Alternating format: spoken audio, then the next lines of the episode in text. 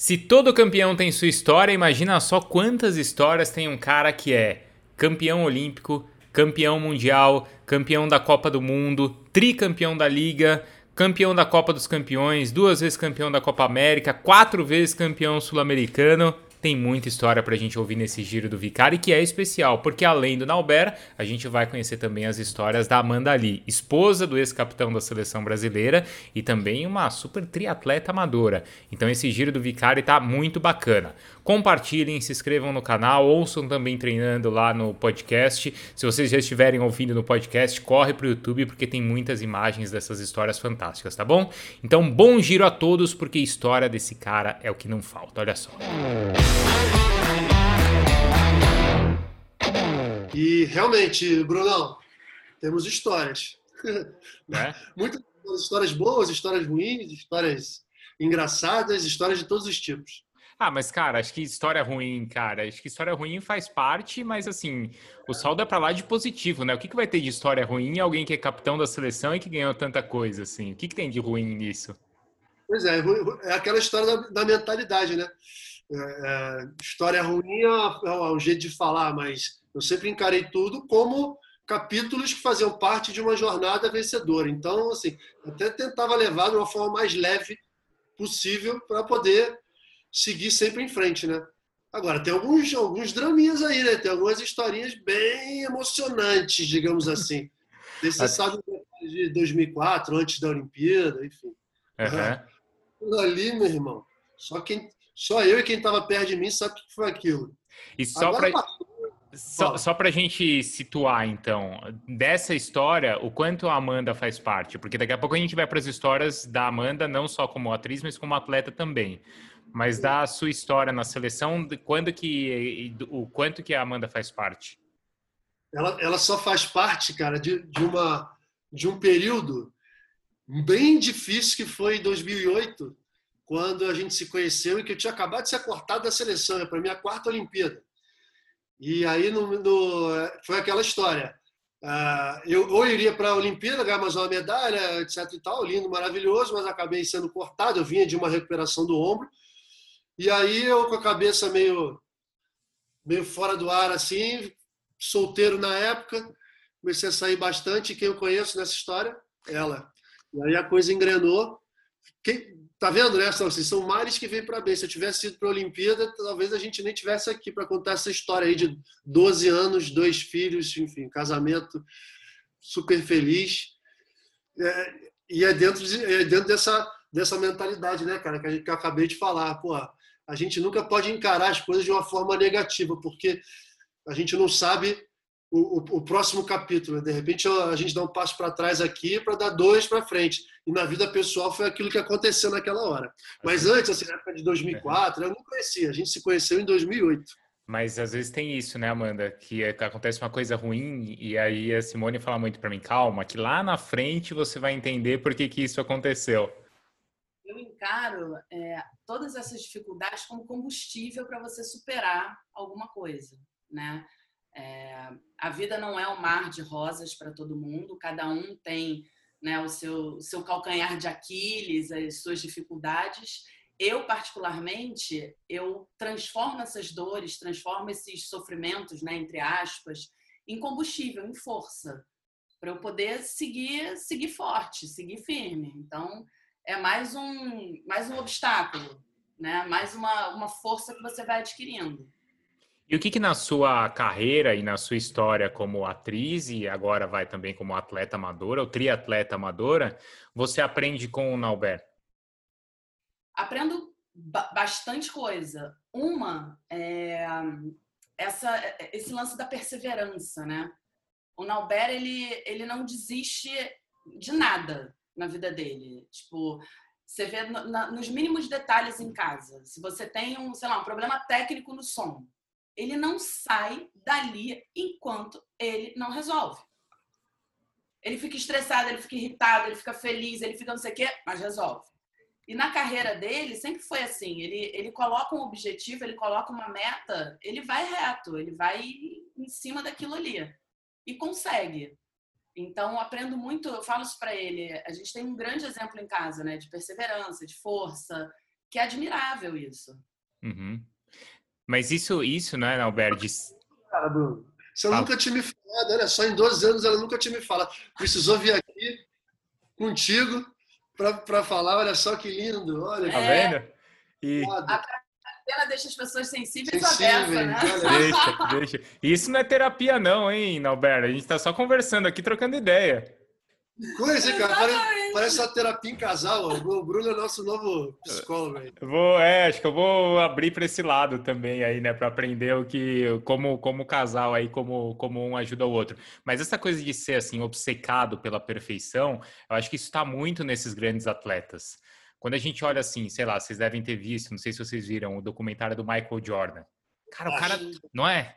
O cara, meu, é, é, é, obcecado pela perfeição. Quando você vê o Guardiola ali, né, técnico, cara, o cara é obcecado por, cada, por tudo, por cada detalhe. Eu tenho certeza que um, um capitão, um campeão olímpico tem isso também.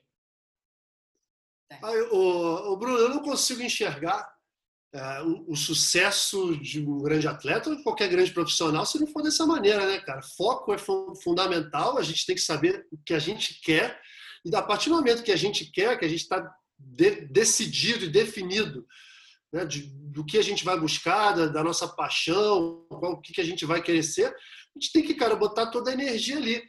E, e, dentro dessa dentro desse espírito, dessa mentalidade, cara, de não desistir, de que pô, os obstáculos, as, as, as, situações não tão agradáveis que vão acontecer, serão somente capítulos de uma jornada que vai ser vitoriosa lá na frente. Então, Assim, desistir, cara, no meu, no meu vocabulário, no meu dicionário, não, não existe. Desistir.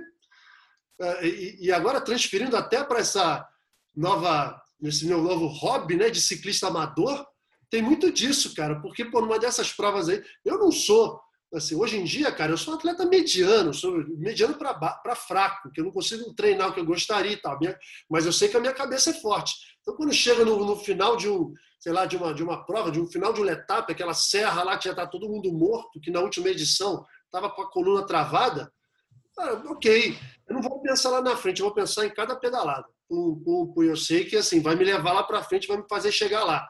Não vai chegar, eu não vou chegar na velocidade que eu gostaria que a minha cabeça está impondo, mas eu sei que eu vou chegar. Então, assim, é questão de filosofia e mentalidade de vida. Pode ser que eu, os objetivos que a gente trace a gente quer para agora. Eu vejo muito da juventude, nas pessoas hoje em dia isso, né?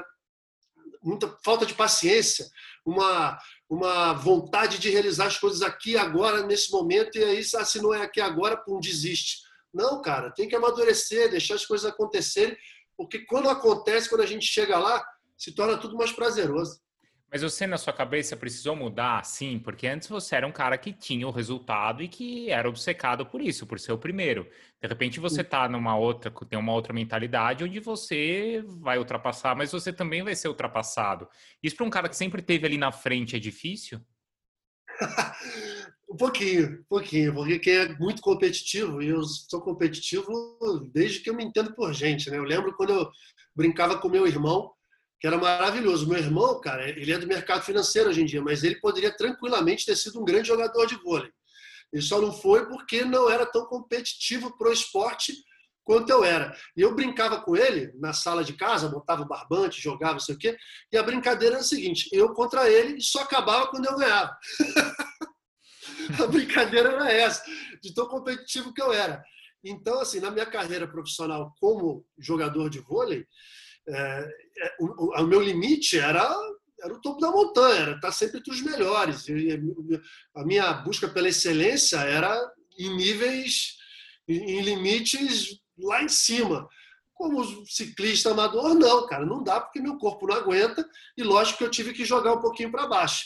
Agora, é, pô, eu, eu, compito comigo mesmo agora. Eu quero subir a vista chinesa, vou subir em menos tempo. Quero fazer a prova, quero fazer menos tempo.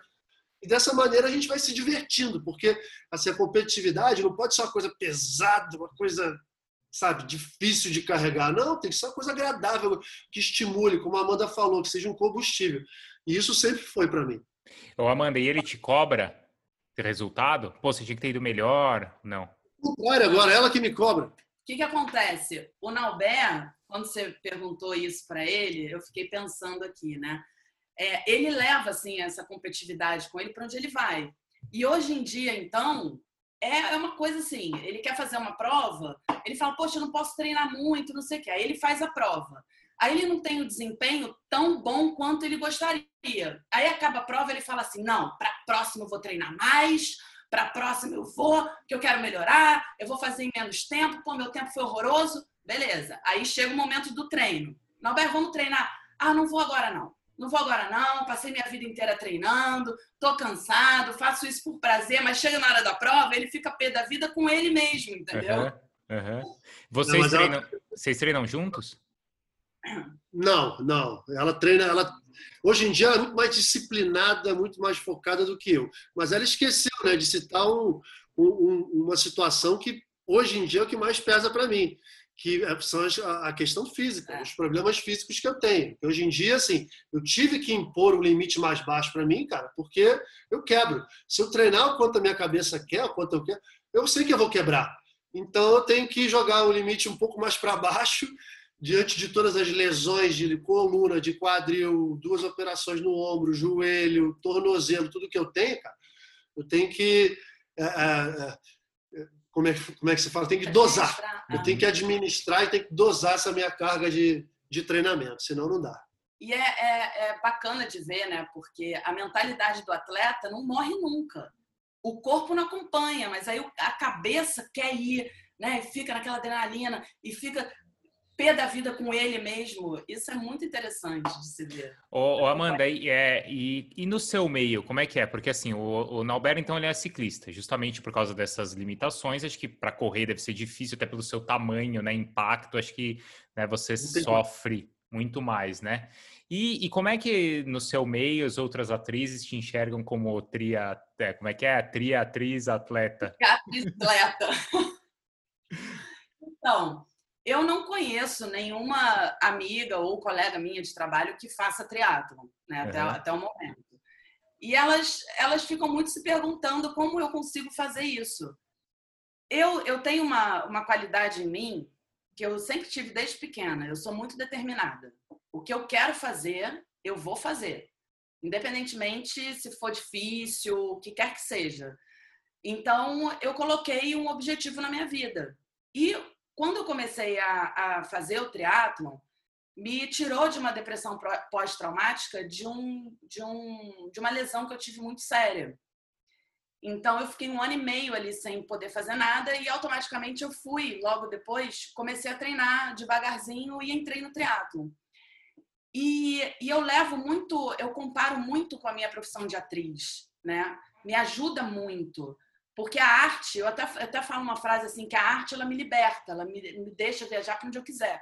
E o triatlon, ele me traz para o centro, né? Ele me dá o equilíbrio e me dá força também que eu preciso, né? A endorfina, a atividade física, melhora tudo, melhora a, a sua concentração, melhora o seu rendimento físico, melhora é, o seu sono, a sua qualidade de sono. Isso não preciso nem falar porque é comprovado, é comprovado, né? Uhum. E com as minhas, eu até fiz um, um, uma série que é, se chama Cinema Café e a gente gravou, filmou 15 dias diurnas e 15 dias noturnas. Isso significa que eu saía às vezes aqui de casa, eu via todo mundo treinando. Aqui, às quatro da manhã, quatro e meia. Eu falava, gente, e ninguém entendia. Tipo, que eu acordava bem, eu chegava bem. Então, Isso. na madrugada, ficava pilhada. Amanda, o que, que você tomou? Eu falei, não tomei nada. Eu simplesmente eu treinei e tô aqui no gás.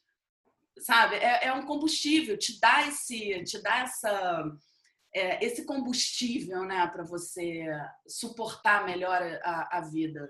Que provas Acho... que você já fez, Amanda? Eita, já fiz. Olha, nesses três anos eu devo ter feito aí umas 25 provas. Que legal. Ano passado eu fazia uma, duas provas. Então, eu sou muito organizada, né? Então, uhum. eu tenho todo ano, todo começo de ano, eu fecho a planilha de janeiro a dezembro, de todas as provas que eu vou fazer. É, ah, fiz o Letap, a primeira vez que eu fiz uma, uma prova de ciclismo foi no Letap. Aí acabei a prova, eu fiz o meio, né? Devia ter Sim. feito inteira. Acabei a prova, falei, por que eu não trouxe o tênis para correr? eu pergunto pro Nauber, eu acabei assim, putz, não dá. Eu precisava, eu deveria ter ido além. Eu Uhum. fiquei meio segura, porque eu nunca tinha feito, né? Aham. Mas esse ano eu vou fazer o inteiro. E mais um motivo para ele treinar. Eu vou, ele vai fazer em 4 e 15, eu devo fazer em 4 e 10, 4 e 5. De- Mentira. Ó. Deixa ela chegar, deixa ela chegar naquela subida do Machadinho lá. Ali, ó, Aquela- guarda, guarda para aquela subida ali. Ah. E depois ainda tem a serra, depois. Depois ainda tem a Serra Velha. Eu fiz, o- fiz Rio Triathlon, fiz o Triday, fiz Ah, que legal. para Niterói. E agora eu tenho o meio Iron dia 27 de setembro, que é a minha prova do ano. Né? O foco. Então, mas isso daí, acho que você deve ser que nem eu, porque você tá vendo aqui, eu guardo as minhas medalhas aqui, tem as medalhas da Simone, tem as minhas aqui, a gente guarda com o maior carinho. E o Nauber deve guardar essa também, do Letap, dessas provas, que assim, você deve ter essa mesma sensação que a gente, porque você olha para essa medalha, você lembra quanto você sofreu naquela montanha, né? Quanto você, né? Mas ao mesmo É. tempo, cara, você tem uma medalha olímpica, que é outro patamar, né? É. É, como é que você olha para uma medalha e para outra? Cara, é- essa, essa- é uma ótima pergunta, Bruno, porque sempre as pessoas sempre gostam de perguntar o seguinte: ah, mas qual a, a competição que você é, mais importante, aquele o título mais legal que você ganhou, não sei o quê? E eu costumo falar: olha, não, não tem. Não- cada título, cada medalha tem a sua história e tem sua importância. É dessa maneira que eu vejo. cara. A, a medalha olímpica assim, é, o, é o auge da minha, da minha carreira, o auge da, da minha profissão na época, e, e algo assim que não, que não foi só uma competição esportiva. No meu caso, teve toda uma história dramática que envolveu uma recuperação de cirurgia e toda uma carreira, né? Porque já era a minha terceira Olimpíada, e eu fui ganhar a primeira medalha justamente na terceira Olimpíada, e graças a Deus de ouro, vindo de uma cirurgia, enfim, tem toda uma história para poder contar. Da mesma maneira, cara, há uma, prova- uma, uma medalha de chegada no, no Letap ou em outra prova de, de ciclismo. Tem toda uma historinha ali por trás, são cento e tantos quilômetros, são quatro horas e meia. É um esporte completamente diferente do que eu estava acostumado a fazer. Vôlei é um esporte totalmente anaeróbico e que o seu foco é em, em, em ações coletivas, o foco é na bola, né? Você fica ali ligado na bola, a sua forma de se concentrar é sempre olhando para a bola. E de repente eu escolho um esporte que não tem nada a ver com vôlei, que eu tô eu, minha bicicleta e minha cabeça ali, né, cara? Vários sentimentos, vários pensamentos, várias coisas durante quatro horas e meia, cinco horas e, e, e principalmente no meu caso as dores, né? porque é literalmente sofrer durante algumas horas de, em cima de uma bicicleta. Então assim, cada cada medalha, cada prova, cada campeonato tem um sabor especial e eu não gosto de. Lógico que uma medalha olímpica, uma medalha de um campeonato mundial, tem uma importância, uma relevância maior. Mas a história por trás dessas competições, cara, todas elas são especiais. Mas, ô Amanda, deve ser legal ter uma medalha de ouro em casa, assim, hein? Quando você quiser, você vai lá dar uma olhada para ela, assim, hein? Não é? Pô, muito, né? Porque ainda mais a gente que faz esporte, né? Isso, olha. É... Olha que legal. Ela que... E ela que montou esse acrílico para mim aqui, cara. Quando a gente se conheceu, minha mag... Você acredita? Eu não sou muito ligado nessas coisas de uniforme, de medalha. Tava tudo meio bagunçado. Aí ela arrumou. Olha Aí, que poxa, legal. A medalha olímpica merece um destaque, né? A medalha olímpica e ele tem uma outra coisa que, que eu acho o máximo também, né? Que eu acho que para um atleta também é um reconhecimento e tanto, que é o Hall da Fama, é o anel do Hall da Fama e a placa do Hall da Fama que está eternizado ali também para sempre, né? É. Então você imagina, imagina, eu falo, eu sou uma atleta frustrada. Você é atleta. Olha, é, é especial isso mesmo. Mas você, você é uma atleta frustrada, Amanda? Ah, o que que acontece? Eu comecei eh, jogando handball, né? Ah, Então eu fui operada, eu jogava mesmo. Então eu tinha todo todo o biotipo, tudo para fazer. Só que eu tive um problema muito sério no joelho, no meu joelho esquerdo, que é o joelho de base. tá. Eu falo que não era para ser, né? Porque eu acho que se fosse para eu ser atleta, eu teria enfrentado do jeito que eu sou determinada, eu teria enfrentado esse problema, teria operado. Mas o medo, né, de uma cirurgia e por eu ser menor, eu tinha, sei lá, 15 anos, 14 anos, né? E treinava igual gente grande. E mas aí não fui. Mas o triatlon ele me traz isso, né? Essa, ele me alimenta nisso uhum. a competitividade comigo, a adrenalina da prova, né? Você, Bruno, você cruzar o pórtico depois de nadar, pedalar é. e correr, cara, tem sensação melhor que aquilo? Não, não tem. Não Gente, tem. O Bruno já fez Ironman, né? O, o fez... Eu fiz, eu fiz. Já? Eu fiz duas vezes.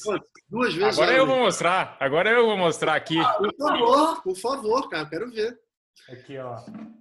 Peraí. Tem algumas medalhas aqui, ó, mas ó, essa daqui, essa daqui foi do primeiro Ironman, ó. Que foi ah. na Flórida, em 2009. E essa daqui é do Ironman de Florianópolis 2012. Não. Tá vendo? Então são duas aqui. Aí tem outras de meia também, né? Mas essas duas são as mais as mais, mais especiais. Assim. Oi? Não, e até em cima daquilo que o Nauber falou, né? Pra gente amador também, né? Porque, por exemplo, essa medalha aqui, ó, foi a primeira que eu ganhei. Sabe aquelas competições de natação de tipo 25 metros assim? Sim, Mas, sim. cara, é a minha história, porque assim, era aquilo do, do, teu pai te levar na escolinha de natação, de estar a família torcendo para você, e acaba tendo o mesmo valor do que um Ironman, assim, né? Exato, é. São conquistas, né? As conquistas são, são individuais e tem um peso individual para cada um. Agora, o, o Nauber, o quanto você lembrou aí da sua contusão? Então, acho que foram ali cinco meses, né? Mais ou menos isso, daquela indefinição de vai para a Olimpíada, não vai, e não sei quanto tempo e quantas horas e horas de fisioterapia, e deve ser algo muito dolorido. O quanto essa história transforma a medalha mais saborosa? E o que foi mais difícil naquele momento? Ah, cara, foi uma forma diferente de se conquistar uma medalha olímpica, né? Porque seis meses antes da Olimpíada, eu tinha um planejamento na minha cabeça que era é, ser campeão olímpico como capitão titular, como é, jogando todos os jogos, coisa que tinha acontecido em, nos últimos dez anos na seleção, né? Eu já era titular, capitão bastante tempo. E aquele era o meu planejamento. Só que no esporte e na vida também, né? Muitas vezes acontecem coisas que a gente perde totalmente o controle. E, enfim, tive que mudar rapidamente a minha a chave aqui na minha cabeça, porque eu não tinha tempo a perder, cara. Quando eu soube da lesão, quando eu soube da gravidade da lesão, eu tive que voltar da Itália às pressas, eu me machuquei lá na Itália, e aí já cheguei, já fui direto para São Paulo operar. E aí, a partir da cirurgia, assim, foi traçado um outro planejamento, um né? planejamento de recuperação, que foi algo eu posso definir como algo insano, Bruno. Algo insano. Se, se é insano fazer um Iron Man antes que você fez aí, cara, que, pô, por sinal, seria o meu sonho hoje em dia, mas eu não tenho a mínima condição física de fazer. Porque eu acho assim, minha cabeça estaria muito preparada, mas o meu corpo realmente não dá. Vai fazer o sprint. Pois é, o sprint dá para fazer, uns 5 quilômetros eu não consigo correr. Mas assim, naquele período, cara, o que foi planejado né, para a reabilitação foi totalmente insano. Porque eu tinha eu tinha que ficar imobilizado durante seis semanas no, no ombro, né? só com a tipóia. E normalmente nessa cirurgia você fica quatro semanas. Eles falaram, eles botaram duas semanas a mais justamente para cicatrizar muito a, a, a lesão, né, o lugar da cirurgia, para poder forçar mais na fisioterapia. Então, quando eu comecei a fisioterapia, cara, eu lembro até hoje quando eu tirei a tipóia, é assim, não existia ombro, não existia força, não existia nada meu, meu, meu ombro era uma, um pedaço de pau aqui que não, não se mexia. E, e, com muita dor. Então, se eu, se eu fizesse um, um, movimento mínimo no ombro, doía, mas doía muito. E aí, assim, até recuperar os movimentos, fui fazendo um movimento passivo, recuperar os movimentos para depois ganhar força. Depois Isso quanto tempo da Olimpíada? Essa de tirar, quanto tempo estava assim da Olimpíada? Ó, eu, eu fiz a, a cirurgia no dia, no, no dia 21 de março eu fiquei seis semanas aí, então no início de tá, no início de maio eu comecei a fisioterapia. A Olimpíada a gente começaria no início de agosto, mas foi dado o, o tempo de recuperação para mim de quatro meses, porque eu precisava treinar um pouquinho para o time ainda. Então, do, do, momento em que eu comecei a fisioterapia até estar totalmente recuperado, tinha dois meses e meio. Dois meses e meio. E aí foram três semanas, é, três sessões de fisioterapia por dia, sete dias por semana, uma dor inacreditável. cara, e era o que eu tinha para o momento, é o que eu costumo falar, que eu falo direto aqui em casa, né? Quando a gente pensa em reclamar, em se lamentar de alguma coisa, peraí, é o que tem para agora? Então vamos embora, não adianta. Tem dois caminhos que a gente tem que seguir, né? Ou a gente fica chorando, lamentando, ou a gente vai para frente e encara. Foi dessa maneira que eu encarei, cara. Encarei e, assim, entre, entre é, sessões e sessões loucas de fisioterapia, tudo acabou dando certo. E com quatro meses eu cheguei no médico que me operou, doutor Sérgio Skeck, de São Paulo, ele me liberou. E o engraçado, Bruno, olha só como ele foi é, é, sábio, como ele foi sábio também, porque de 15 em 15 dias eu tinha que fazer consulta nele. Ele que daria o aval ou não se eu poderia me recuperar. E ele nunca, nunca fez um comentário elogioso em relação à minha recuperação.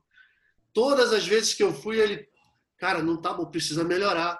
Olha só, isso aqui tá ruim, isso aqui não tá, não sei o que e tal. Ele com a sabedoria dele, ele não queria que eu simplesmente relaxasse um dia sequer. Sabe? Ele fala, não, vai estar tá no caminho, mas precisa melhorar, tá? Isso aqui tá faltando, isso aqui.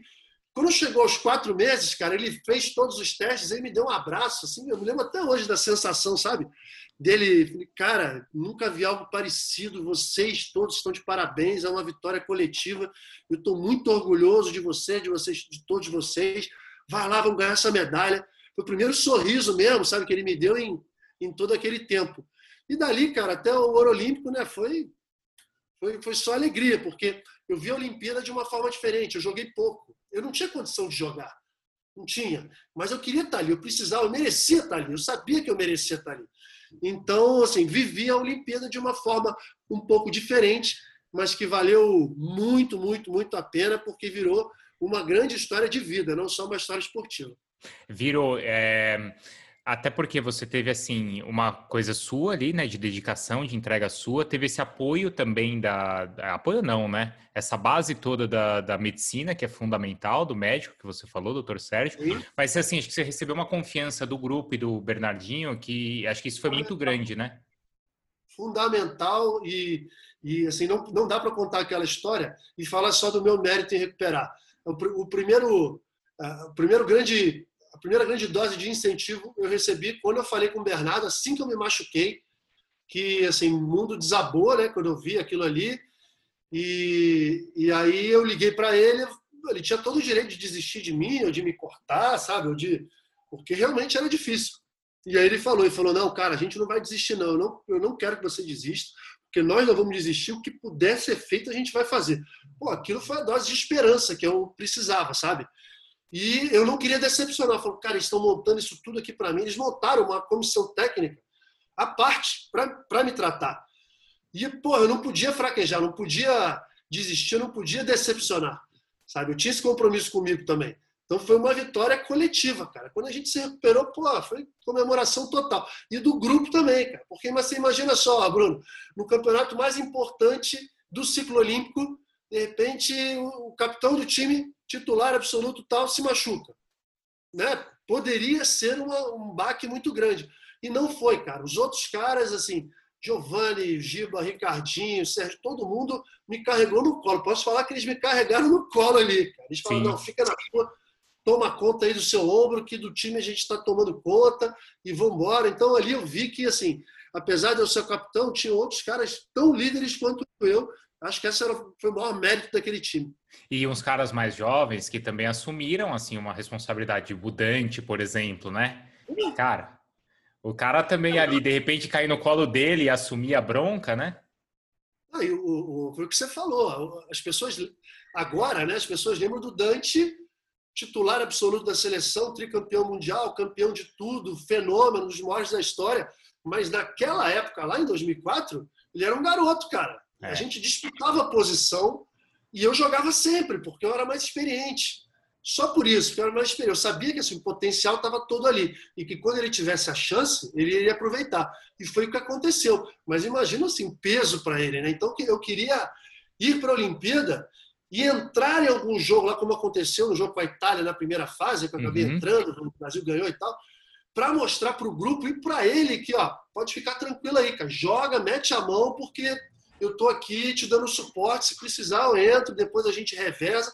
Isso ia dar uma tranquilidade grande para ele. Então, analisando assim vários personagens e vários aspectos daquele ano, foi totalmente especial, não só do ponto de vista esportivo, mas do ponto de vista de vida. E hoje em dia a gente se encontra e celebra aquilo tudo, isso que é o mais legal. Ô Amanda, e assim, ouvindo essas histórias, vocês têm, vocês têm dois filhos, né? Acho que os dois eles estão, eu não sei a idade, mas eles estão entrando em adolescência já? A Rafa tá com 10, faz tá. 11 agora, em outubro, e o Vitor tá com 7. Tá, eles, Aí, são, eles são pequenos, mas assim, os dramas deles são tão pequenos, né, em relação a tudo que a gente já viveu, né, e acho que passar é um pouco dessas histórias, acho que como pai, mas como mãe para eles, também deve ser uma, uma ótima lição, né? É, porque eu acho que com, com os filhos a gente revive muitas fases da vida, né? É. A gente vai relembrando momentos em que a gente passou por aquilo. E para a gente já se torna mais fácil, que para eles é um, o caos ali, principalmente para mim é de 10 anos, que vai fazer 11 anos. Daqui a pouco ela vira uma mocinha, né? E as coisas, tá tudo muito rápido.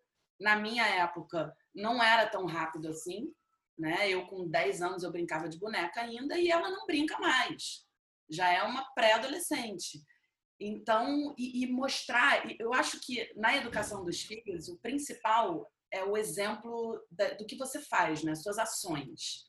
Não adianta muito você falar, não bota o pé no sofá e ele vê o pai botando o pé no sofá. Então, não adianta.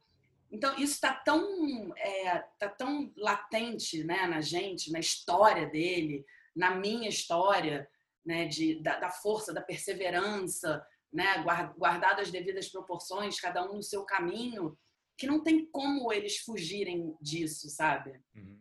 Então, é, e a gente passa, tanto que foi reprisado no, no, no, Sport TV o, a conquista deles, né, aquele jogo da Itália que o Nauber entrou, a primeira vez que ele entra, lesionado, depois desse drama todo, né?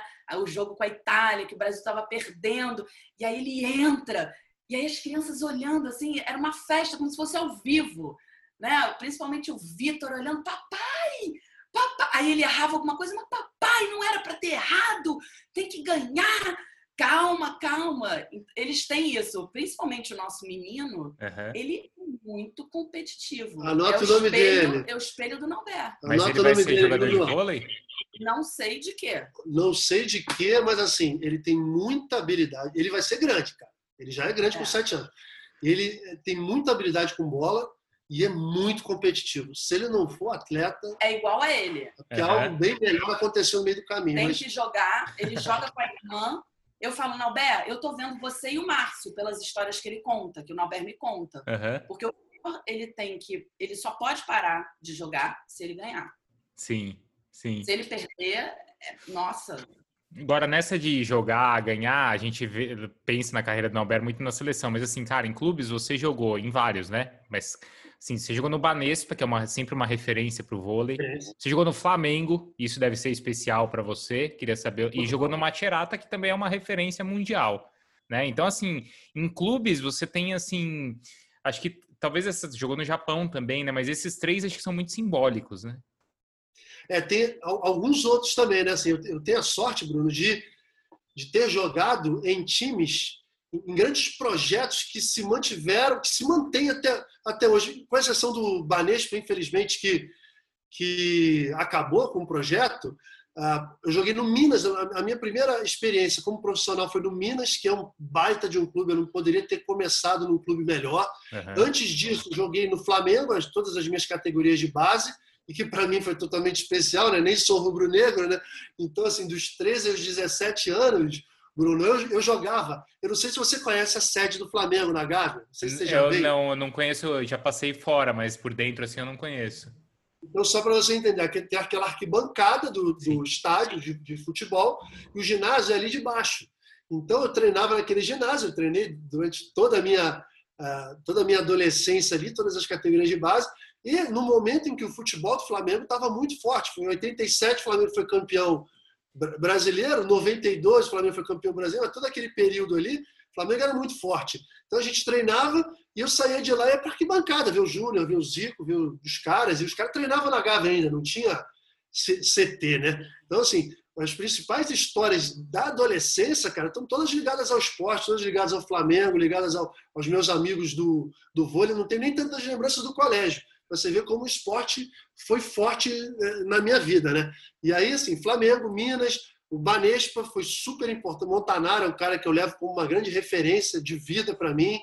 Tive as minhas experiências na Itália, que, que foram fantásticas. Quatro anos no, no que se transformou em Civitanova, que é o, o melhor time do mundo atualmente. Então, peguei a transição de time mediano para time grande. As primeiras vitórias da, da história do clube foram no momento em que eu e outros jogadores chegaram, então é super marcante isso tudo. Joguei no Japão, baita experiência de vida, enfim, e encerrei no Minas de novo. Comecei profissionalmente no Minas e encerrei meu último ano no Minas. Eu não tenho do que reclamar, Bruno. Acho que a carreira foi assim, muito recheada de, de grandes momentos e eu, eu tive sorte, sabia, de ter sempre jogado em projetos sérios, com pessoas sérias que me ajudaram demais. Uhum. O, o, Amanda, ele é mais rubro-negro que você? É. É mesmo? O Vitor e a Rafaela são mais. São mais. o Vitor é mais. O Vitor é mais. Vocês sabem que outro dia eu fiz aqui entrevista com o Zé Aldo, né? E, cara, eu vi, Aldo, eu vi. Você viu, eu então? Vi. E o Zé Aldo, cara, o cara ganhou já cinturão do UFC. Eu falei para ele, não deve ter nada pior no esporte do que você estar tá num octógono ali, né? Para disputar um cinturão. E aí ele falou assim: a maior emoção da minha vida depois da minha filha, no nascimento, foi quando eu tava no. Final da Libertadores. Na final da Libertadores. Que maluquice, cara, para vocês. Total. Ali é sem palavras. Inacreditável. Cara, e, e mais uma vez, né, Bruno, a gente resgatando a nossa infância, a nossa história. Porque, pô, sabe quantos anos eu tinha quando o Flamengo foi campeão mundial em 81, campeão da Libertadores mundial? Sete anos, mesma idade do meu filho agora. Porra, é. eu poder comemorar com o meu filho, cara, na mesma idade, exatamente. Foi exatamente. Eu tive o, Vitor com 38 anos, 38 para 39, justamente o período em que o Flamengo não venceu a Libertadores. E venceu daquele jeito, cara. Daquele jeito. E o pior é ter que fazer transmissão em seguida. É, Tive que fazer transmissão em seguida de jogo de 5, 7, minha voz, ó. Você tá brincando? Teve jogo depois? É.